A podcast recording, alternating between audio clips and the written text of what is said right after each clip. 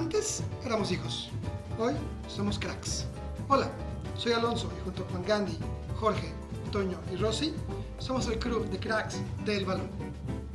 Si te gusta el fútbol, otros deportes, los videojuegos y la música, pero también te gusta escuchar de ciencia, tecnología y otro montón de historias, este es tu podcast. Síguenos como arroba cdbmedios y no te pierdas cracks del balón. Disponible en Facebook, Instagram, TikTok y demás redes sociales.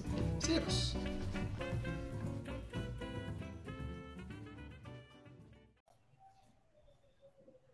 Hola, ¿qué tal? ¿Cómo estás? Buenos días, tardes, noches, según nos escuches.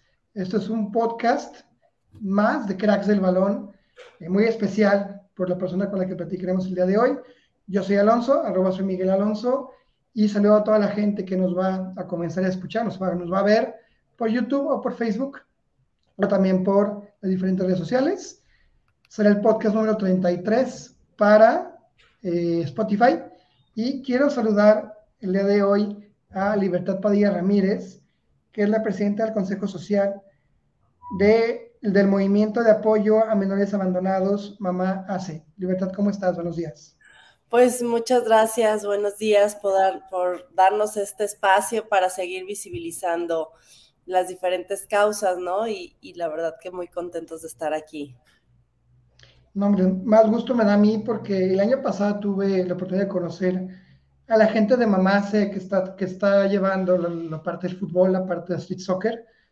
Me tocó platicar con, con Patty, me tocó platicar con, con Moni, que es la entrenadora del equipo femenil, que fueron campeonas en Puebla, en el Nacional del, del de la calle a la cancha, que fue un torneo divertidísimo y padrísimo. Y pues desde ahí me quedé yo con las ganas de platicar más con ustedes para que nos contaran más sobre todo lo que hace Mamá C, todo lo que el deporte también significa para ustedes y para los chicos y chicas que viven en condiciones tan complicadas. Pero si te parece bien, comenzamos platicando sobre, sobre qué es Mamá C, cómo nació, qué es el proyecto y tú en qué, ahora sí que, cómo lideras este gran proyecto. Sí, mira, digo, gracias, este, esta es una gran pregunta y aparte que me apasiona, ¿no? Este proyecto nace de un ser, ser humano que fue mi papá, que tenía la sensibilidad por ver las problemáticas de los demás, ¿no? Y que en ese momento, hace 30 años, 35 años, pues era una problemática incómoda, ¿no? Para la sociedad, para el gobierno, no atendida. Entonces fue un hombre maravilloso que hizo una herramienta, una fundación mmm, eh, no asistencialista con un proceso educativo, con los diferentes programas que tenemos. Y pues yo desde muy chica estuve ligada a esta, a esta gran mamá C, me dio una infancia llena de, de, de recuerdos, de anécdotas, de, del cómo hacer las cosas correctamente, ¿no? Entonces, pues siempre estuve trabajando en los diferentes espacios de la fundación. E, en su momento no lo entendía, ¿no? Decía, pues ya me mueve aquí, ya me mueve acá, pero realmente cuando fallecen, pues toda esa experiencia me da la oportunidad de tener un panorama súper amplio de las diferentes áreas de la fundación. Y la verdad que ahora que soy mamá, ya tengo dos chiquitines de 6 y 8 años, pues claro que me hace mucho más sentido, ¿no? Darle, darle a los demás como que por qué tiene que haber diferencias o esta desigualdad de oportunidades. Entonces, digo, al final todos son niños y merecen las mismas oportunidades, entonces es como más apego a esta organización el poder, ¿no? Brindarle a muchos niños las mismas oportunidades que tienen mis hijos. No, es increíble lo que hacen. Eh, y cuéntame, ¿cuál ha sido el principal reto a lo largo de estos, creo que 30 años que lleva la fundación para sí. seguir vigente? Fíjate, este año cumplimos 35 años y el principal reto realmente de Mamase y de todas las organizaciones es el tema económico, ¿no? Eh, nosotros tenemos eh, un presupuesto de 8 millones al año para poderle brindar atención a nuestros niños. Cada niño más o menos nos cuesta 2.300, 2.600 pesos mensual. Este, darles desayuno, comida y pues todos los servicios de psicólogos, maestros, pedagogos. Este, Entonces, el, el, realmente la operación de las organizaciones de la sociedad civil es el coco de todas, ¿no?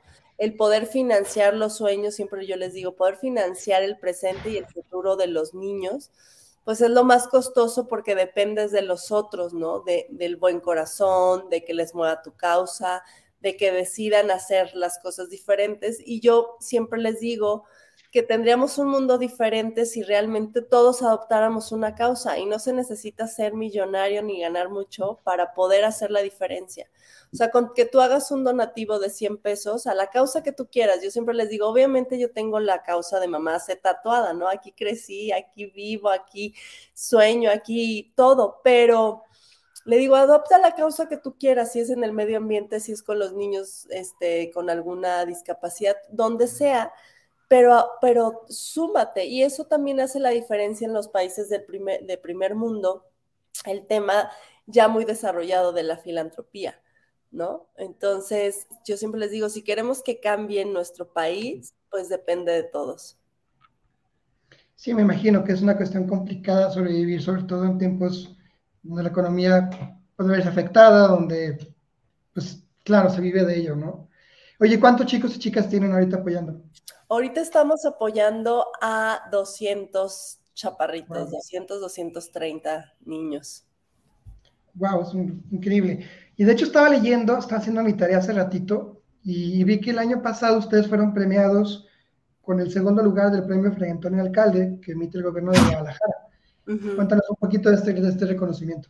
Sí, este premio es un premio que hacen aquí en Jalisco y que visibilizan a las causas, ¿no? dependiendo del impacto que ellas están teniendo y la incidencia. Y en esta ocasión mm, este, estamos como muy honrados que fuimos este, galardonados con, con, esta, con este gran premio. Y pues fue algo muy emotivo porque también estuvieron causas que, o sea, que yo de verdad admiro y que han hecho también un trabajo impresionante, que es este fin de la esclavitud, el tema de eh, la Fundación Paz, que es para niños este, eh, que han tenido algún abuso. Eh, entonces ellos se dedican a esta problemática que también, la verdad, que han hecho que, realmente han hecho un trabajo muy importante en la incidencia del, abuso y de visibilizar esta problemática y también hacer como todo el tema de la conciencia. Ok. Oye, y ya entrando un poquito más en tema, ahora sí que hablando del deporte, porque eh, el deporte acaba siendo un mecanismo de apoyo fundamental también para, los, para que los chicos y chicas en condiciones vulnerables pues tengan, tengan mejor, mejor oportunidades, pero ¿Cómo lo viven dentro de Mamase, el involucramiento del deporte? Me imagino que el fútbol como deporte principal, para que en favor de estos chicos y chicas. Fíjate que esto es algo bien bonito porque Daniel Copton eh, le presentó el proyecto a mi papá hace muchos años, hace ya 14 años, y mi papá era futbolero, entonces le dio en el mero mole, ¿no? O sea, de algo que le apasionaba, el fútbol era este, cada, se jugaba fútbol todos los días, pero el viernes, el miércoles, que era miércoles de asamblea en la Casa Grande, que era nuestro albergue, o sea, era el torneo de fútbol porque él jugaba fútbol y bueno, los sábados también. Entonces, cuando le presenté este proyecto, pues claro que él dijo, sí, vamos. O sea, sí le entramos. En ese momento éramos muy pocos estados los que participábamos y conforme fue pasando los años, eh, muchos más estados se, se sumaron a este torneo de fútbol callejero. Entonces, lo que bien dices, Alonso, creo que es una herramienta este, que les ayuda mucho a las nuevas generaciones y creo que sí o sí le tenemos que apostar al deporte. Y para estos chicos, cuando, cuando, cuando les toca jugar fútbol, ya sea en torneo o dentro del albergue, o, ¿cuál es la emoción que ellos despiertan? ¿Cómo se sienten? ¿Qué les platican a ustedes? ¿Qué, que, les, que, piensan cuando están jugando, se olvidan de todo y nomás disfrutan? ¿Cuál es la perspectiva que ellos tienen? Bueno, al menos como lo, como lo vivimos, ¿no? Y, es como esta, esta pasión por el fútbol, realmente hay una pasión nata desde muy chiquitos de, de, este deporte y aparte también hay reglas muy claras, ¿no? Ese, en el torneo tienes que estar limpio de drogas, ¿no? Entonces también es esta parte como del esfuerzo, ¿no? Y de la meta de, decir, pues este día tengo que estar limpio y sobrio, limpio y, y no con, algún, con alguna droga en mi cuerpo. Entonces, este es el primer motor para, para poder realmente sacar a nuestros niños de esta problemática que ellos viven. Y después, este, conforme se va dando el torneo, y que van ganando, o sea, los primeros este, lugares y que después tienes la oportunidad de ser seleccionado para este, ir a la selección o representar a nuestro estado, también es como otro logro y otro incentivo, ¿no? De, de poder hacer las cosas diferente y salir, ¿no? De, entonces te vas al nacional, también es otra experiencia también que mueve mucho y también en el tema de los niños que han ido al internacional, pues les cambia la perspectiva totalmente de vida, ¿no? Ir a otros países donde se han jugado los internacionales, pues híjole, es, es algo, una experiencia que los marca de por vida y para bien. Y dentro de esto me imagino que también hay un reto, si lo, si lo puedo preguntar de pronto para que los chicos y chicas se animen a participar y que dejen quizás sus actividades puede ser escolares o laborales de lado y jugar fútbol. ¿Cuál es este reto? ¿O ustedes cómo, cómo, cómo buscan apoyarlos con este reto? Pues fíjate, en el montaje que nosotros hacemos, pues va, o sea, la sede es la, la organización, hace toda la logística, el tema de la gestión de los, los permisos, la hidratación, la comida que nosotros ponemos ese día. Este, y después eh, ya que se hace la selección, también nos encargamos de la preparación de nuestros pequeños, bueno, no pequeños, de nuestros adolescentes. Este, y después, pues también hacemos toda, todo el acompañamiento y la logística de mandar a la selección, ¿no? Y los patrocinios necesarios para, para que esto suceda. Sí, yo me acuerdo que en el Nacional, Jalisco traía una porra enorme. Me acuerdo ahí con que estábamos con ellos en las gradas. Eh, viendo a los chicos y chicas participar, eh, de un lado para otro, también apoyando, viendo cómo, cómo, hacer todo mucho más ameno para, para sus equipos. Pero cuéntame cuál fue la emoción de ustedes cuando, cuando el equipo femenil de Jalisco ganó el, el torneo en Puebla el año pasado. Creo que quedaste en mute. Este, fíjate que fue algo súper emotivo porque no habíamos, o sea, siempre quedábamos como en, casi, casi en la meta. Entonces, el haber llegado a, esta, a este resultado, este, fue como un sí se puede. Y también, sobre todo, para, para la entrenadora, este, Moni fue su primer torneo y aparte ella estuvo años anteriores como, como jugadora, entonces estar del otro lado ahora de entrenadora, este, pues fue como todo, una, todo un pastel y, y, se llevó también la cereza, ¿no? El gran, el gran, este, el gran resultado. Y lo que tú dices, Patty es una chava, bueno, está en, en, hace de todo, es la chava que está en, en procuración de fondos, mi asistente, fue maestra, o sea, es una, una chava súper movida, también es, es un, un, gran ejemplo también como mujer, este, y también entregada a, a, a nuestros niños y a lo que necesitan y cómo me muevo. Entonces, Rafa, que fue, que fue también, estuvo él en el albergue, este, por muchos años, ahora ya es un adulto y todo, y que también trae el ADN del fútbol y que estuvo él como entrenador. Este, también fue, fue, fue un año muy bueno para Jalisco, ¿no?